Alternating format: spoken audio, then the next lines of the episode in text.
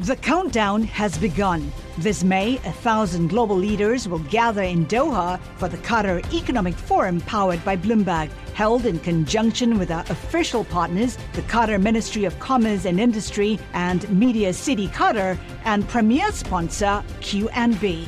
Join heads of state, influential ministers, and leading CEOs to make new connections and gain unique insights. Learn more at QatarEconomicForum.com.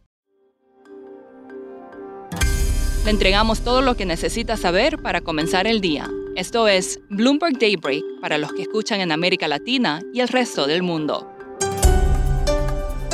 Buenos días y bienvenidos a Bloomberg Daybreak América Latina. Es jueves 27 de abril de 2023.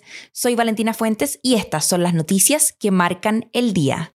Los futuros de Wall Street suben tras resultados de empresas por sobre las estimaciones del mercado. Deutsche Bank registró sus mejores números desde 2016 y anunció planes para eliminar alrededor de 800 empleados senior. Su unidad de gestión patrimonial mostró una recuperación. Barclays también superó las estimaciones. Sus operaciones ayudaron a compensar una caída en las comisiones por M&A. Seguimos con noticias corporativas porque Meta tranquilizó a los inversionistas con un inesperado rebote en la venta de publicidad.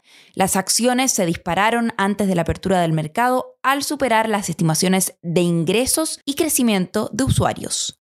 Atentos con el reporte de PIB en Estados Unidos, el consenso prevé un crecimiento de un 1,9% año contra año, una desaceleración con respecto al periodo anterior, pero aún sin tocar fondo. Un fuerte aumento del 4% en el gasto de los consumidores parece que mantuvo las cosas en marcha. No hay señales de tregua en la batalla por el límite de la deuda en Estados Unidos. Los republicanos aprobaron un proyecto de ley para aumentar el límite durante un año, pero los demócratas y Joe Biden rechazan los recortes de gastos vinculados a ello. Volamos a la TAM porque Colombia está dando que hablar. El presidente Gustavo Petro destituyó al ministro de Hacienda pro mercado José Antonio Ocampo. Lo reemplazó con un aliado cercano. Los bonos cayeron y los CDS del país se dispararon.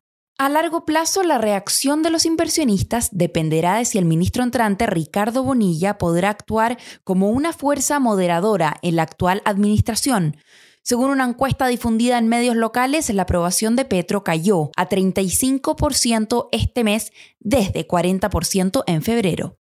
Argentina está implementando otra medida de emergencia en momentos en que se desploma el valor del peso. El ministro de Economía, Sergio Massa, dijo que financiará unos 1.800 millones de dólares en importaciones provenientes de China usando una línea de crédito facilitada por el país asiático.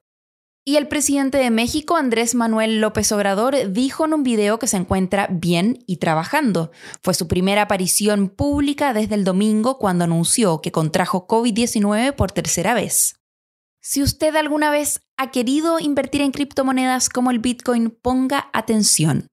Además de la alta volatilidad en el mercado de las cripto, el próximo año habrá un evento tecnológico que según algunos podría afectar los precios. Sharon Beriro es productora del podcast Bloomberg Crypto y nos explica de qué se trata este fenómeno conocido como halving. La criptomoneda Bitcoin tiene una peculiaridad, la cual fue introducida por el propio código, de vez en cuando la fórmula que rige la velocidad a la que se crean nuevos tokens cambia. Esto se llama halving o una reducción a la mitad. El halving es básicamente una reducción de recompensas que reciben los mineros por un bloque de transacción, pero más que nada es una reducción planificada. Estas reducciones ocurren cada cuatro años más o menos. Por ejemplo, en el lanzamiento de Bitcoin en 2009, los mineros recibieron 50 Bitcoin por cada bloque de transacción, pero esa recompensa se redujo a 25 en el primer halving, en el 2012 a 2,5, en el 2016 6 y un cuarto, y bueno, hasta que llegamos al 2024. Ahora está previsto que baje a 3 y 1,25 monedas. Sharon, ¿cómo afectaría el halving al precio del Bitcoin?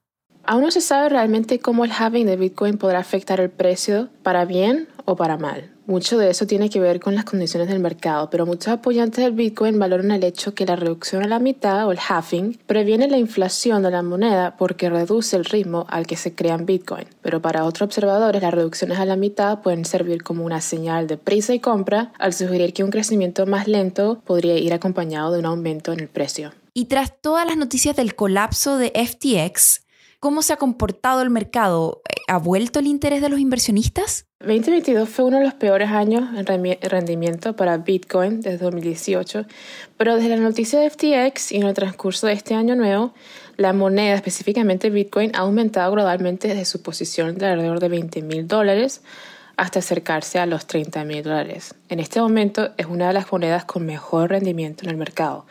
Esto ha demostrado que a pesar de la caída de FTX, muchos entusiastas de cripto valoran la tecnología fundamental de Bitcoin. Pero esto es aún un momento sensible para el mercado. Estamos viendo desarrollos regulatorios en varios países como Francia, Inglaterra y Estados Unidos que podrán afectar el mercado en un futuro cercano. Y para terminar, las tarifas aéreas se han disparado desde la pandemia y la mala noticia para los consumidores es que los precios pueden permanecer elevados. La falta de aviones y con consumidores dispuestos a pagar más después de que se les negara la oportunidad de viajar en pandemia son algunas de las razones. Eso es todo por hoy. Soy Valentina Fuentes. Gracias por escucharnos. Para conocer todas las noticias que necesita para comenzar el día, revise Daybreak en la app Bloomberg Professional, donde puede personalizar las noticias que desee recibir. También puede suscribirse a la versión solo audio en Spotify, Apple Podcasts o la plataforma de su preferencia. Eso es todo por hoy. Escuche de lunes a viernes Bloomberg Daybreak.